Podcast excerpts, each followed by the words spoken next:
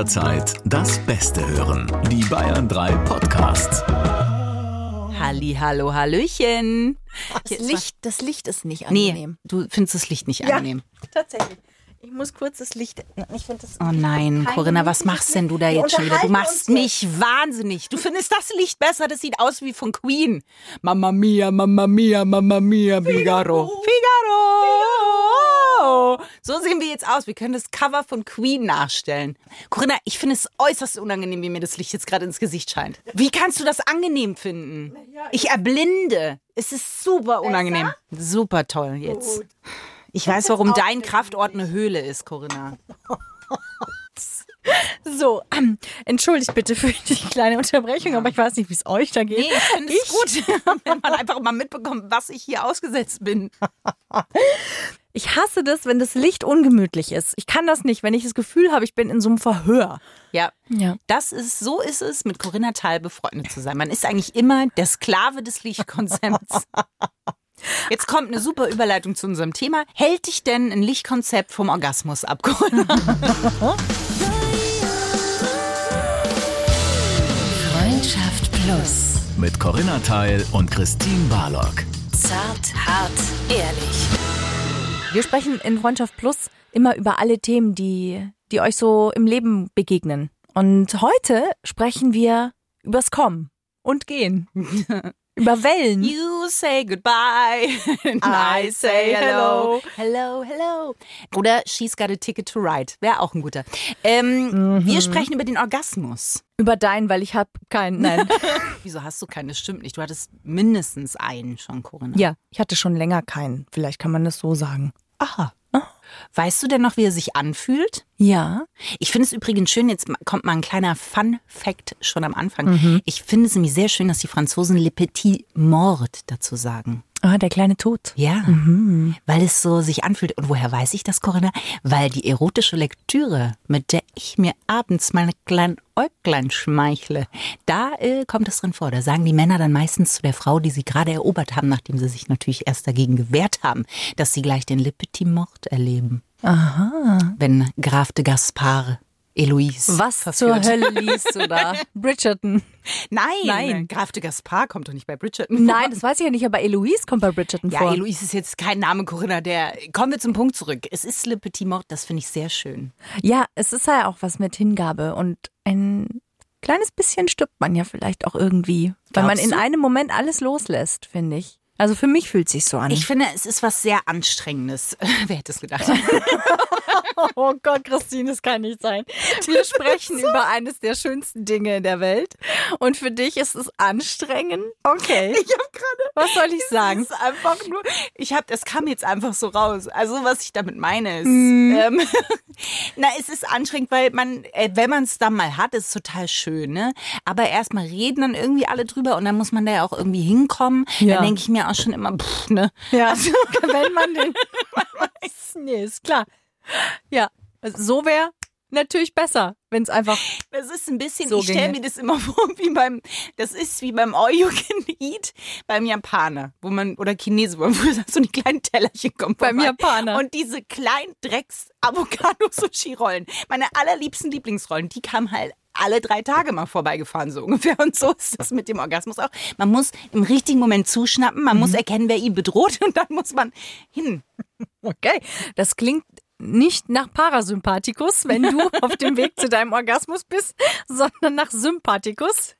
Das sind die zwei Zustände, die es gibt für unser Nervensystem. Das muss man vielleicht kurz erklären, weil es im Ja. Zusammenhang mit dem Orgasmus gar nicht mal so so. Unwichtig ist. Danke. Sehr gerne. Und, danke. Und zwar äh, ist der Sympathikus der Modus, in dem wir eigentlich im Kampf- oder Fluchtmodus sind. Ich verschluck mich schon. Das ist bei mir der Ikea-Modus. Genau, das Ja. ist der Sympathikus, Ja. exakt. Das heißt, wir sind angestrengt, äh, wir sehen das Gegenüber eher als Feind, unser ganzer Körper ist angespannt und so weiter. Es bedeutet viel Stress für unser System. Hm. Die Verdauung funktioniert unter anderem auch nicht so gut. Ich sag das nur dazu. Danke, Corinna. Gerne. Das sind wirklich Fakten, auf die man hier aufwand. Das habt ihr wirklich noch nie gehört. Und der Parasympathikus ist, wenn ihr in der Entspannung seid. Dann seht ihr im Gegenüber zum Beispiel eben nicht den Feind und eure Muskeln sind locker und ähm, ja, ihr seid eher so auf Liebe eingestellt als auf Kampf.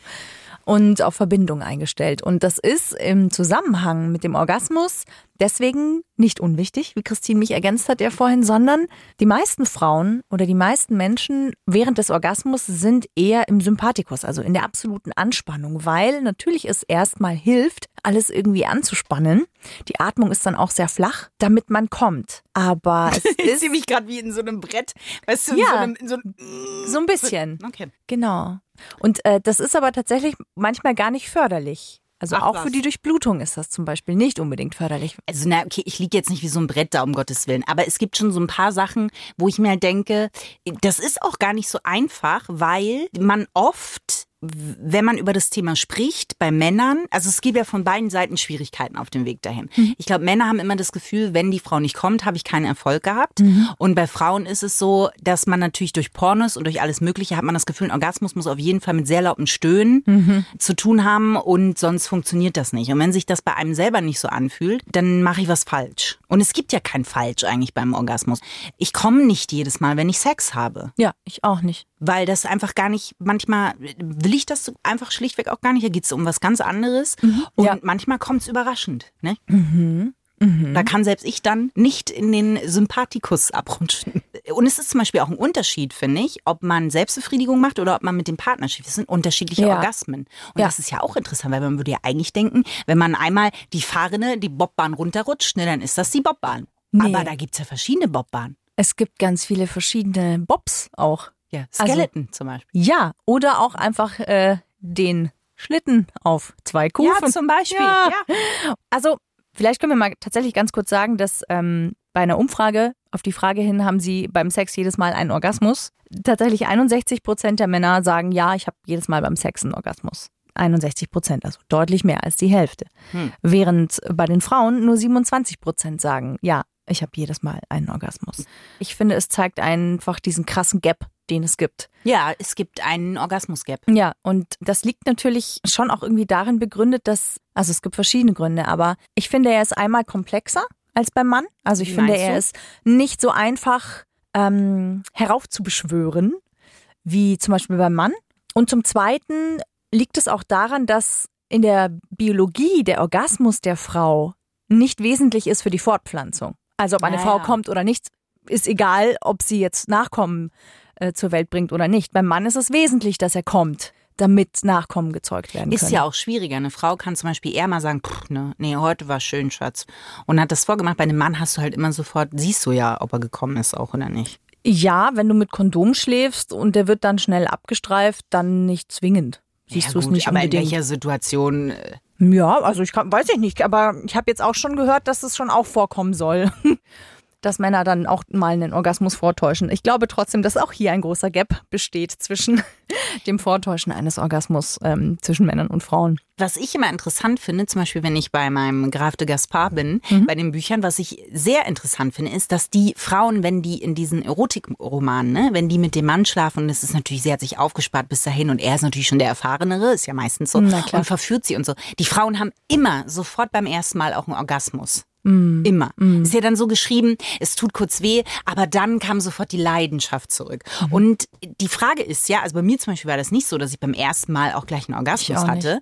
Das hat, glaube ich, sogar, ich wüsste es jetzt ehrlicherweise nicht mehr ganz genau, aber es hat schon gedauert, bis das so lang war. Ja, bei mir auch. Also ist auch normal. Also zum Beispiel, das ist tatsächlich sehr, sehr spannend. Es gibt ja den klitoralen und den vaginalen Orgasmus, sagt man. Im Grunde ist das so genau eigentlich gar nicht zu unterscheiden, weil der eine ist eigentlich nicht möglich ohne den anderen. Ja. Das können wir aber gleich nachher nochmal erklären. Wenn wir jetzt einfach nur mal die Klitoris nehmen und wir nehmen nicht die ganze Klitoris, sondern wir nehmen nur die Perle, die wir eigentlich vorne kennen. Ich dachte früher, als ich jung war, dass nur dieser Knubbel, also nur diese Perle vorne, dass die eigentlich die Klitoris ist. Mehr Klitoris gibt es nicht. Mittlerweile weiß man aber mehr, nämlich dass die Klitoris bis zu sechs bis acht Zentimeter lang ist. Und die ist wie so ein, so, ein, so ein Muskel, der quasi die Vagina nach innen hin umschließt. Also das ist total wichtig zu, zu verstehen, finde ich. Deswegen gibt es auch nicht nur den vaginalen Orgasmus, weil irgendwie immer auch die Klitoris mit im Spiel ist. Es geht aber halt nicht immer nur um die Perle vorne. Ja. Wenn wir jetzt nur die Perle anschauen, dann haben wir 8000 Nervenzellen. 8000 Nervenzellen nur in der Perle vorne. Das ist doppelt so viel, wie der Penis hat in der Eichel. Und das ist ja schon ein wahnsinnig sensibles äh, Körperteil. Mhm. Der Punkt ist aber, diese Nervenzellen sind ja mit unserem Gehirn verbunden. Mhm.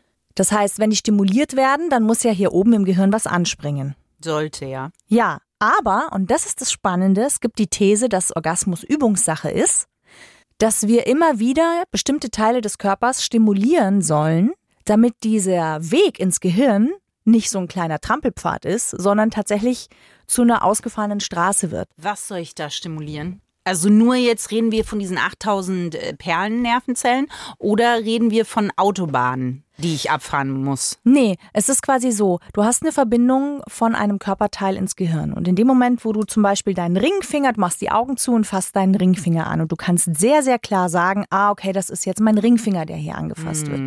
Wenn du die Augen zumachst und jemand fasst aber deinen mittleren Zeh an, dann wäre es für dich wahrscheinlich schwierig zu unterscheiden, ob es jetzt der Ringzeh ist oder dein mittlerer Zeh, der gerade angefasst wird. Das kann ich trainieren. Genau, das liegt einfach schlicht daran, dass wir mit unseren Händen viel gewohnter sind, Dinge anzufassen und berührt zu werden. Mit den Füßen zum Beispiel nicht so der Fall. Was machst du Freitag von 14 bis 16 Uhr, Corinna? Ich möchte gerne Fußtraining einbauen.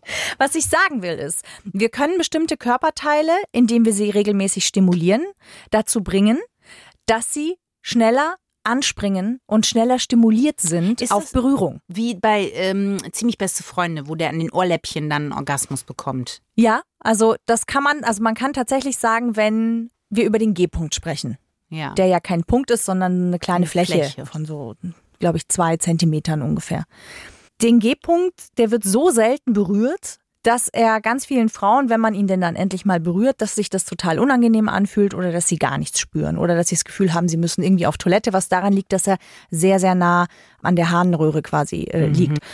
Und wenn man den aber jetzt regelmäßig stimuliert zum Beispiel und das immer wieder macht, dann irgendwann über die häufige Berührung passiert etwas, nämlich die Stimulation kriegt eine andere Varianz. Mhm. Und dann irgendwann versteht man zu unterscheiden zwischen Harndrang und dem lustvollen Gefühl. Ja, aber genau das ist schon das Ding.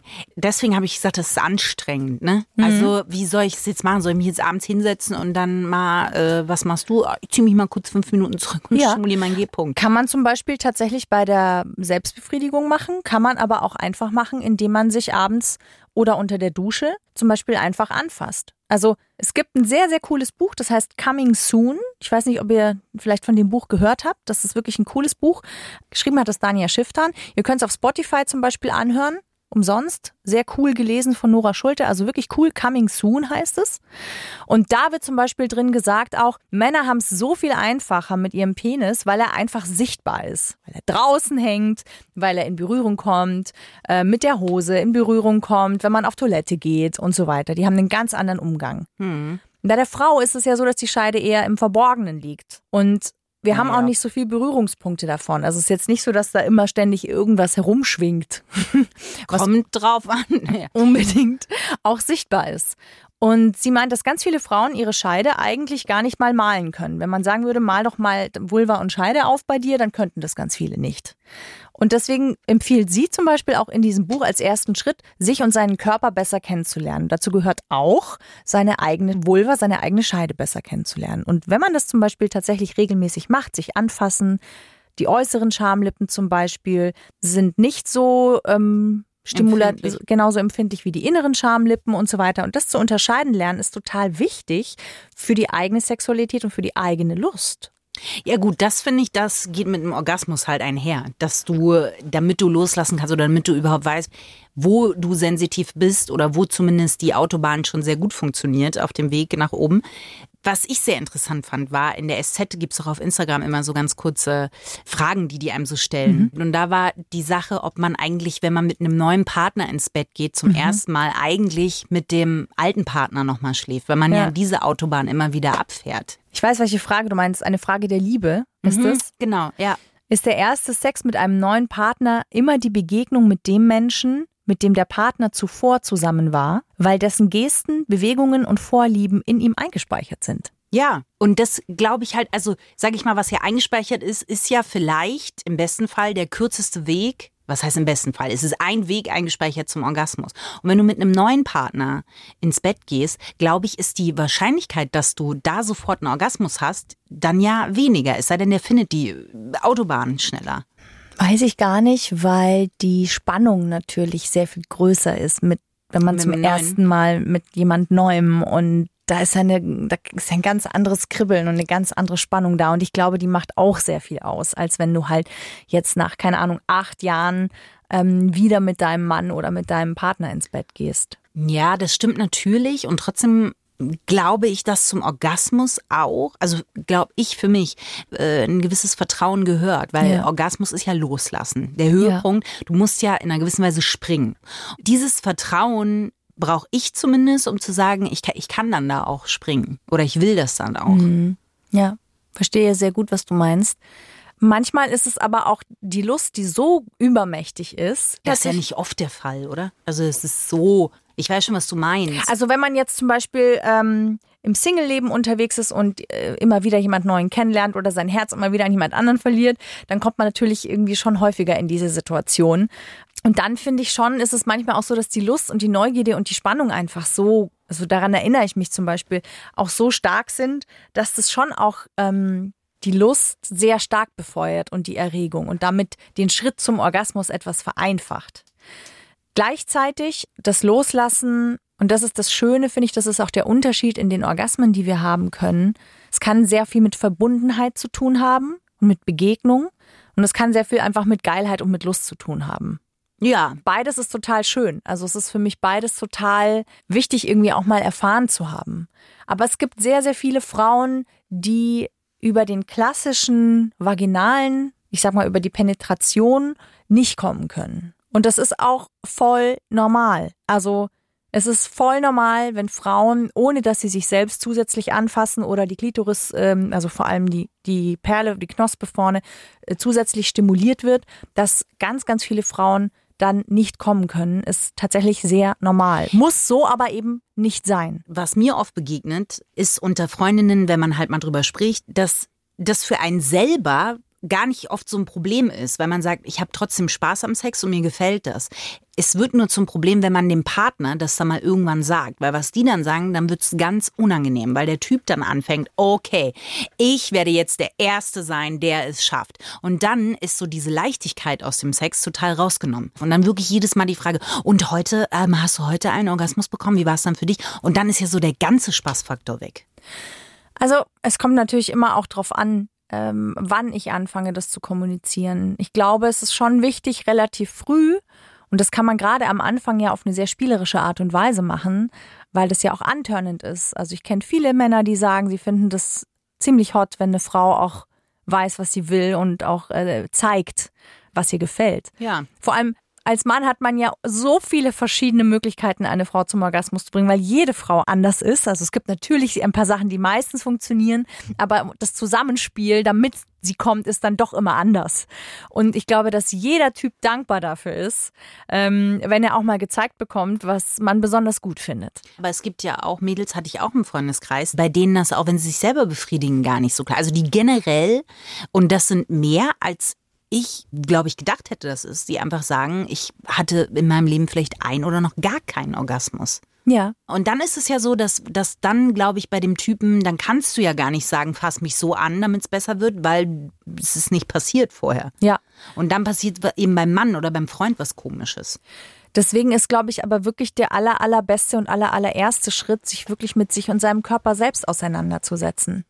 Also, so geht's mir. Ich habe das jetzt auch nach der Schwangerschaft gemerkt. Je wohler ich mich in meinem Körper fühle, je besser ich meinen Körper kenne, weiß, was mir nicht gefällt, weiß, was mir gefällt, desto besser ist es mit jemand anderem auch zu schlafen, desto besser wird der Sex, desto größer ist die Wahrscheinlichkeit auch zu kommen beim Sex. Das heißt, der einzige Weg ist auch hier mal wieder nicht zu erwarten, dass die Lösung von außen kommt, sondern bei mir selbst anzufangen und mal zu schauen, Und das geht ganz einfach über sich selbst anfassen. Es muss ja nicht immer nur was Sexuelles sein. Es kann ja einfach mal sein, dass man abends vorm Einschlafen tatsächlich sich einfach selbst anfasst. Und einfach mal schaut, wie spürt sich das an? Wie gefällt mir das? Ähm, entspannt mich das? Erregt mich das? Ist ja auch geil, wenn es entspannt. Wir hatten doch mal in der Sendung, hat uns doch mal ein Junge angerufen, ich glaube, der war 15 oder so, der gemeint hat, ach ja, also ich befriedige mich abends vorm Einschlafen eigentlich, weil mich das entspannt. Vor allem, wenn ich Schulaufgabe habe am nächsten Tag, das entspannt mich. Na, es ist ja auch eine gute Form von Stressabbau, die man ja. Äh, dadurch bekommen kann. Absolut. Manchmal kommt mir das halt vor wie so ein Mythos, dem man hinterher rennt. Der Orgasmus? Ja, der Orgasmus sozusagen. Und ich finde halt, ich kann Mädels verstehen, die das nicht groß zum Thema machen wollen, auch innerhalb von einer Beziehung, weil sie halt hm. sagen, es, es verschiebt sich was, es kommt was anderes dazu und dass man das nicht will. Ich finde es halt doof, diesem, diesem Mythos immer hinterher zu rennen, weil es ist was sehr Schönes, aber es nicht der Hauptteil der Sexualität. Nein, aber ein Orgasmus ist kein Mythos. Und ich, ich verstehe die Frauen, die das vielleicht nicht zum Thema machen wollen, weil sie Angst haben, dass das einen komischen Dreh reinbringt. Aber was also was ist die Konsequenz daraus, es nicht zum Thema zu machen? Nie einen Orgasmus zu haben oder tatsächlich mit jemandem zusammen zu sein und ihm immer einen Orgasmus vortäuschen zu müssen? Nee, vortäuschen, das, das finde ich auch ganz, ganz schrecklich. Ja, also aber was bleibt ihnen denn übrig? Entweder sie kommen nie, was für den Partner auch frustrierend ist, oder sie täuschen den Orgasmus vor immer wieder, damit halt der Partner sich nicht scheiße fühlt. Das heißt, was ist die Konsequenz, es nicht zum Thema zu machen, dass ich sehr schwer oder vielleicht auch noch gar nie einen Orgasmus hatte. Ich finde nicht, dass man es nicht zum Thema machen sollte. Das, dann habe ich mich blöd ausgedrückt. Das meine ich nicht. Aber ich finde halt, dass es nicht das Hauptziel über allem sein sollte, sozusagen. Und das ist halt was, wo ich finde, das Augenmerk sich einfach verschoben hat. Weil in der Gesellschaft, egal ob du jetzt Pornos anguckst oder, oder selbst die Zeitschriften, ja, aufmacht, das ist immer, wie, äh, wie kommst du am besten zum Orgasmus? Wie komme ich dahin? Weil es aber ein Thema ist, gerade für die Frau. Also gerade für die Frau. Männer, 61 Prozent der Männer sagen, ich komme jedes Mal beim Sex. 27 Prozent der Frauen sagen das aber nur. Es ist ein Thema. Also zum Beispiel ähm, die Autorin von Coming Soon, diese Dania Schifftan, die Sexualpsychologin. Und in ihrem Studium wollte sie quasi eben das Thema mit dem Orgasmus in ihrer Doktorarbeit äh, oder in ihrer, ich weiß gar nicht mehr, in ihrer Arbeit eben festhalten. Und ihr Prof hat halt gemeint, hey, also wenn es sein muss und du willst das Sexleben der Schweizer irgendwie untersuchen, dann musst du aber für deine Online-Umfrage 500 Leute finden. Wenn du 500 Leute findest, die da mitmachen wollen, dann darfst du es machen. Mhm. Wie viele Leute haben sich gemeldet? Gemeldet. 15.000 Leute haben sich gemeldet. ja, also es ist einfach ein Thema und das sollte so nicht sein, weil, und jetzt kommt's, ich fand, fand das total krass, also ich kenne dieses Buch und die Klitoris und die Vagina, also was wir Frauen einfach als Sexualorgan haben, ist auf so viele unterschiedliche Weisen stimulierbar, von denen wusste ich gar nicht. Was zum Beispiel, wie meinst du? Dass zum Beispiel für einige Frauen hinten der Muttermund sehr stimulierbar ist. Das heißt, wenn ein Mann sehr tief eindringen kann, ist das für manche Frauen tatsächlich sehr angenehm, für andere Frauen wieder nicht.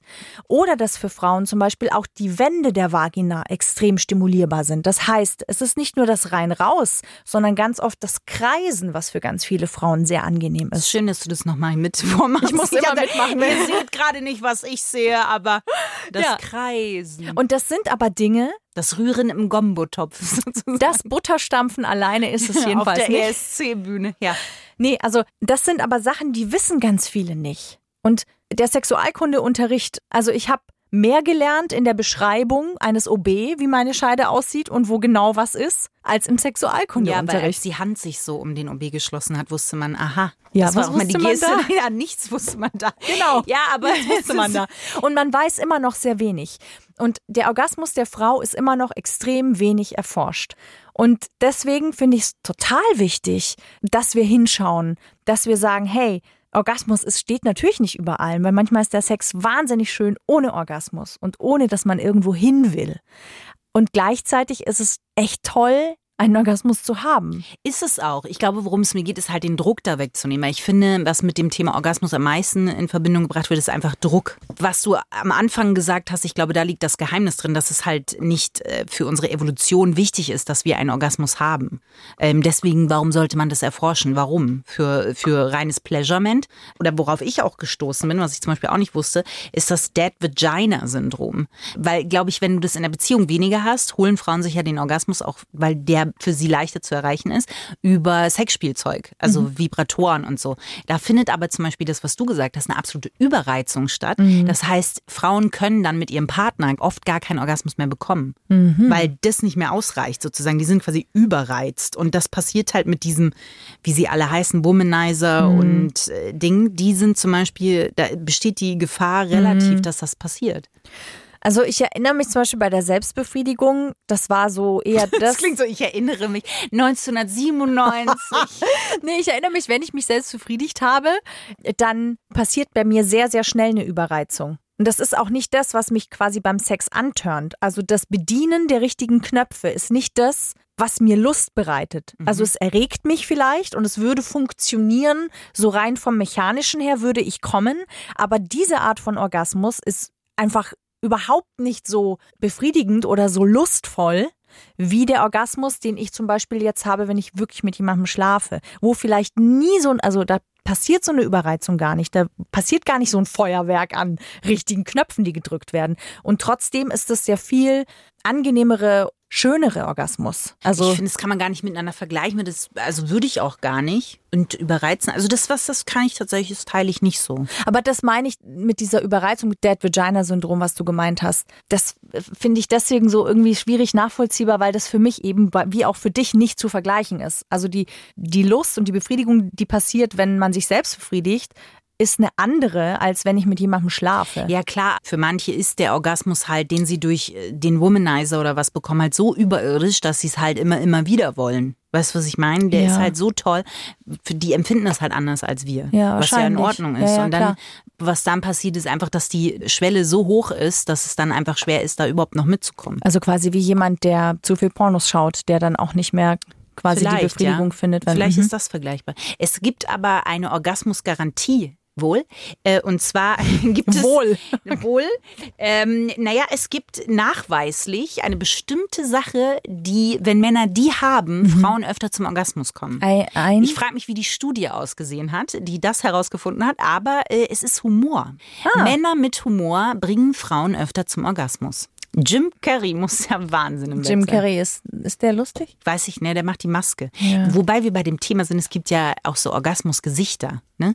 Also Die sogenannten Fuckfaces? die weiß ich nicht, heißen die so? Ja. Ich frage mich nur immer, wenn jetzt Schauspieler zum Beispiel wirklich eine Sexszene spielen müssen, wo sie bis zum Ende dabei sind, Mhm. da müsste ich, glaube ich, immer lachen. Aber weil ich meinen Körper verlassen würde, mich von außen beobachten würde, wie ich das drehe. Nicht, weil ich denken würde, aber zum Beispiel, wie hieß es Fifty Shades of Grey? Die haben ja nichts anderes gemacht. Was machst du denn dann die ganze Zeit? Also übst du das Gesicht? Wie übst du, wie du beim Orgasmus aus? Weil richtig gehen lassen tust du dich da ja nicht. Da stehen ja 50 Leute drumrum. Und dann will man ja auch schön aussehen dabei. Darüber habe ich mir noch nie Gedanken Siehst du? gemacht. Weil das für mich aber eh, also das ist ja für mich, also Shades of Grey, die Verfilmung, ist Ja, die ist Horror. schlechteste, unattraktivste. Da passiert so viel wie gar nichts an Spannung zwischen den beiden. Ja, aber trotzdem hatten die ja Sexszenen. Und er soll Ja. übrigens immer, wenn er fertig gewesen ist, dü, dü, dü, gemacht haben. Aber ähm, das Ding ist beim Film. Ja, aber was machst du denn da? Du liegst in, in Hautunterwäsche irgendwie da auf dir und, und musst das machen. Was ist denn Na, Hautunterwäsche? du kriegst, damit es nackt aussieht, würden quasi die, die Bits vorne abgeklebt. Aha. Also das frage ich mich und ich, ich habe mal überlegt, was war die absurdeste Sexszene tatsächlich, die ich mal in einem Film gesehen habe. Welche also, wo war's? ich wirklich lachen musste. Spuck es aus, Christine. Hast du einen Tipp vielleicht? Gibt es eine, die dir einfällt, die du sehr erotisch mal fandest, die du sehr gut fandest, wo du dachtest, hallo?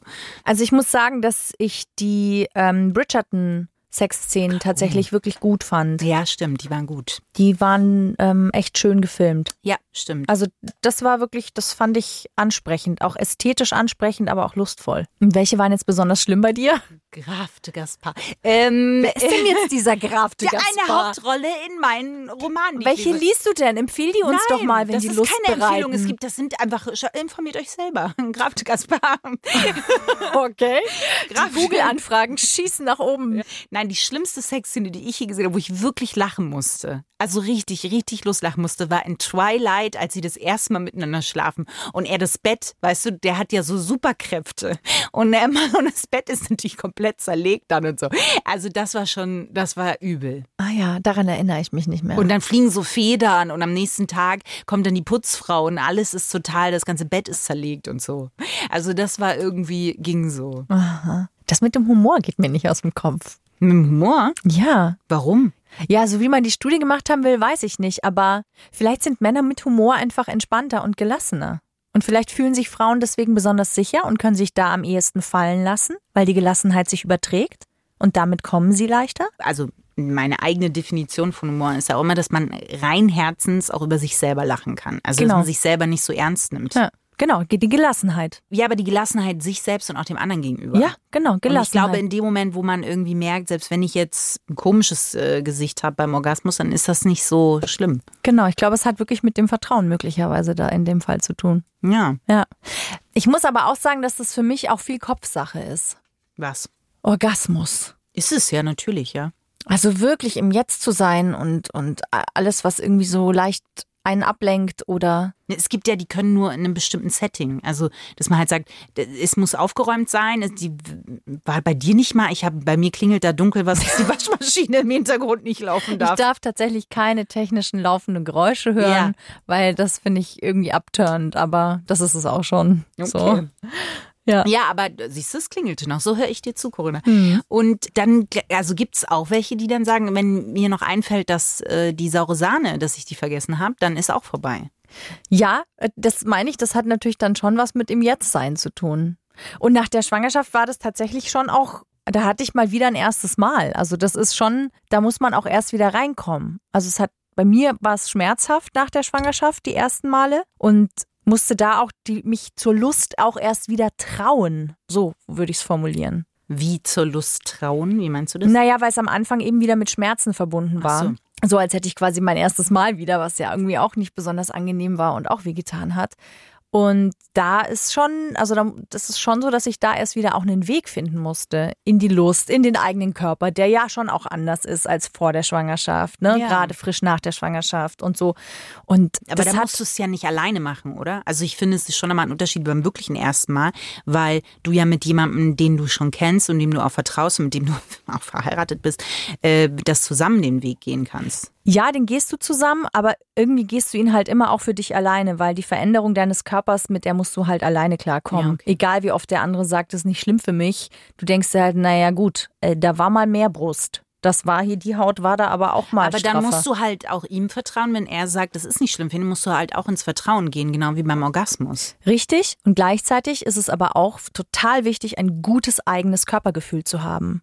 Und in manchen Momenten auch auszublenden, dass das jetzt vielleicht, man sieht sich ja auch selbst dabei, Ja, das versuche ich zu vermeiden. Ja, genau, dass, äh, dass ich das dann jetzt in dem Moment eben nicht für wichtig empfinde oder den Fokus woanders drauf lege oder das halt jetzt einfach gerade loslasse und mich nicht von außen gerade bewerte, sondern einfach ins Fühlen gehe und in die Lust reingehe. Aber das ist doch wie im Leben auch eigentlich. Also weil wir werden älter und die Sachen, außer wir gehen operativ dagegen an, werden sich immer verändern. Und auch, glaube ich, genauso ein Vertrauen, was man da haben muss, muss man das auch im Leben für sich mitnehmen. Ja, und sich das auch trauen. Also das auch in dem Moment zu sagen, nee, ich äh, gehe da jetzt den Weg weiter und sperre mich jetzt nicht, ne? Ja. Weil dann ist klar, dass ich irgendwie da ähm, keinen schönen Sex habe, egal ist- ob ich komme oder nicht dabei. Ja, und das ist aber wirklich so, dass wenn man sich mit Männern darüber unterhält, zumindest mit denen, mit denen ich mich jetzt unterhalten habe, die meisten sagen halt, dass sie nichts erotischer finden, als das, was du auch gesagt hast, wenn eine Frau weiß, was sie will und auch wenn sie vielleicht in ihren Augen die Pölzerchen an der falschen Stelle hat, halt einfach sagt, fuck it, aber ich finde mich schön. Ja, natürlich. Also, dass Männer dann da die Imperfektion halt lieben. Ich glaube, das liegt daran, wenn ich mich selber wirklich wohlfühle mit mir, dann bin ich lustvoll. Ja. Und es gibt nichts Tolleres, egal für einen Mann oder für eine Frau, zu spüren, dass das, was ich tue, dem anderen gerade Lust bereitet. Und deswegen ist es tatsächlich sehr oft so, dass das Äußere und der Körper gar nicht mal so wichtig sind, wie die Lust, die wir dabei ausleben. Ja. Haben wir denn noch die, haben wir noch ein paar äh, äh, Fahrstühle ins Glück oder hast du einen vorbereitet? Fahrstühle ins Glück. Ja. Es gibt erstens mal, Corinna, es gibt einen Fahrstuhl Nur ins Glück. den Also wir sind hier Fahrstuhl kein ins Glück. Okay. Ähm, under pressure. Es gibt äh, zwei, es gibt mehrere. Es gibt Also doch. Tipps, die, naja, nein, es geht ineinander über. Ah. Erstmal der äh, erste Fakt, den ich, der gar nicht so unfahrstuhlig ins Glück ist, dass der Rekord für die meisten Orgasmen in einer Stunde, wo glaubst du liegt der? Wie viele Orgasmen wurden rekordsmäßig gemessen, die man in einer Stunde haben kann? Jetzt die Frage, oh Gott, Über den- schaut nackte Zahlenpanik ins Gesicht. Über, über Selbstbefriedigung oder über. Corinna, Naja, das ist wichtig. Orgasmen, was hast du jetzt wieder nicht In verstanden? einer Stunde. Oh Gott, jetzt geht sie in sich. muss sie erstmal muss nachdenken. rechnen. Ja. Ich versuche fünf Minuten, alle fünf Minuten einen in äh, 60 Minuten. Wie viel ist das? Sag es, Christine, sag es. Den Taschenrechner hier. Zwölf Orgasmen in einer Stunde. Falsch. Es sind 163 Orgasmen. Bei einem normalen Menschen Ja. oder jemand, der eine Disposition Nein, hat? es war nicht bei Sheldon Kuba. Es war wirklich 163 Orgasmen. Und der Orgasmus von Männern ist drei bis acht Sekunden lang, kann aber durch Atemtechniken, kann er auf, wow, 10 Sekunden verlängert werden. Wohingegen der längste Orgasmus einer Frau 1966 äh, gemessen wurde und der lag bei 43 Sekunden. Weißt Das ist du, also wir kommen, wenn wir kommen, dann kommen wir aber richtig. Und ganz kurz sind die besten Tipps, wie man zum Orgasmus kommt. Jetzt aber. Nehmt euch Zeit für ein Vorspiel. Wow. Alle Mittel sind erlaubt. Das würde mir Angst machen. Ähm, macht bewusst Pausen. Das ist natürlich, wenn ich I'm on the road to nowhere und Aber dann sage das ich noch ist mal, geil. Das hol ist- noch mal das. Butterbrot raus. wir machen noch mal Halt. Nee, das bin ich voll dabei. Bei. Pausen machen? Ja, das heißt nicht, dass man das Butterbrot holt, sondern dass man Das bewusst. sehe ich. Wir das- sind, an der, wir sind am, am, am Brenner, wir sind fast drüber, du siehst Italien schon. Und dann sagt der Beifahrer, nee, halt mal an, ich habe noch ein Buttergurkenbrot gemacht und das essen wir jetzt noch, bevor wir über den Brenner fahren. Und Ja. du riechst schon den Espresso. Ja, wie groß ist dann die Freude, diesen Espresso zu Nee, trinken? weil Wenn mein Magen verdorben ist von dem Buttergurkenbrot, Corinna. Nee, das finde ich einen guten Tipp. Kann ich empfehlen. Finde ich gut. Ohne Kommunikation geht es nicht. Damit meine ich wahrscheinlich gleich, gleich, gleich, gleich, gleich, gleich, gleich, gleich, ähm, dann, man soll eine Sexstellung mit Blickkontakt. Das hilft wohl. Es sei denn, dein Freund hat halt ein scheiß Fuckface, dann hast du halt ein Problem. Dann nicht, aber dann mache ich einfach die Augen zu. Und dann, ganz wichtig, nach dem Orgasmus ist vor dem Orgasmus. Das heißt, äh, nur weil das geklappt, man muss in der Kommunikation bleiben. Man muss einfach sagen, hier, Aber Kommunikation hilft halt wirklich. Ja, Corinna. Also auch beim Sex, weil man denkt, Wie dass man da allem. nicht reden darf, so wie am Tisch wird nicht gesprochen, Ja, beim gut, Sex es gibt aber auch ein geredet. zu viel. Ne? Es gibt auch ein zu viel. Ja, natürlich. Muss halt jeder für sich, aber es ist tatsächlich sehr hilfreich. Auch für den Orgasmus. So, und jetzt sag mal nochmal, dass der Fahrstuhl uns Glück dich nicht ins Glück befördert hätte. Danke, danke, danke. Gibt es denn, Corinna, auch wenn es nicht zu meinem Höhepunkt dieser Sendung und auch niemals zu einem Höhepunkt in meinem Leben führen wird, aber vielleicht für Sieglinde. Sieglinde freut sich schon. Ich muss Siglinde enttäuschen. Nein. Doch. Was? Es gibt keinen Otterwitz zum Thema Orgasmus. Stattdessen gibt es zwei meiner liebsten Synonyme für die Selbstbefriedigung der Frau. Oh Gott. Einmal, was ich wirklich schön finde, ist, sich die Mandoline zupfen. Oh Und was ich auch sehr schön finde, ist, ich muss mal in mich gehen. Und damit sagen ich wir, muss mal in mich. Ach so, wegen reingehen.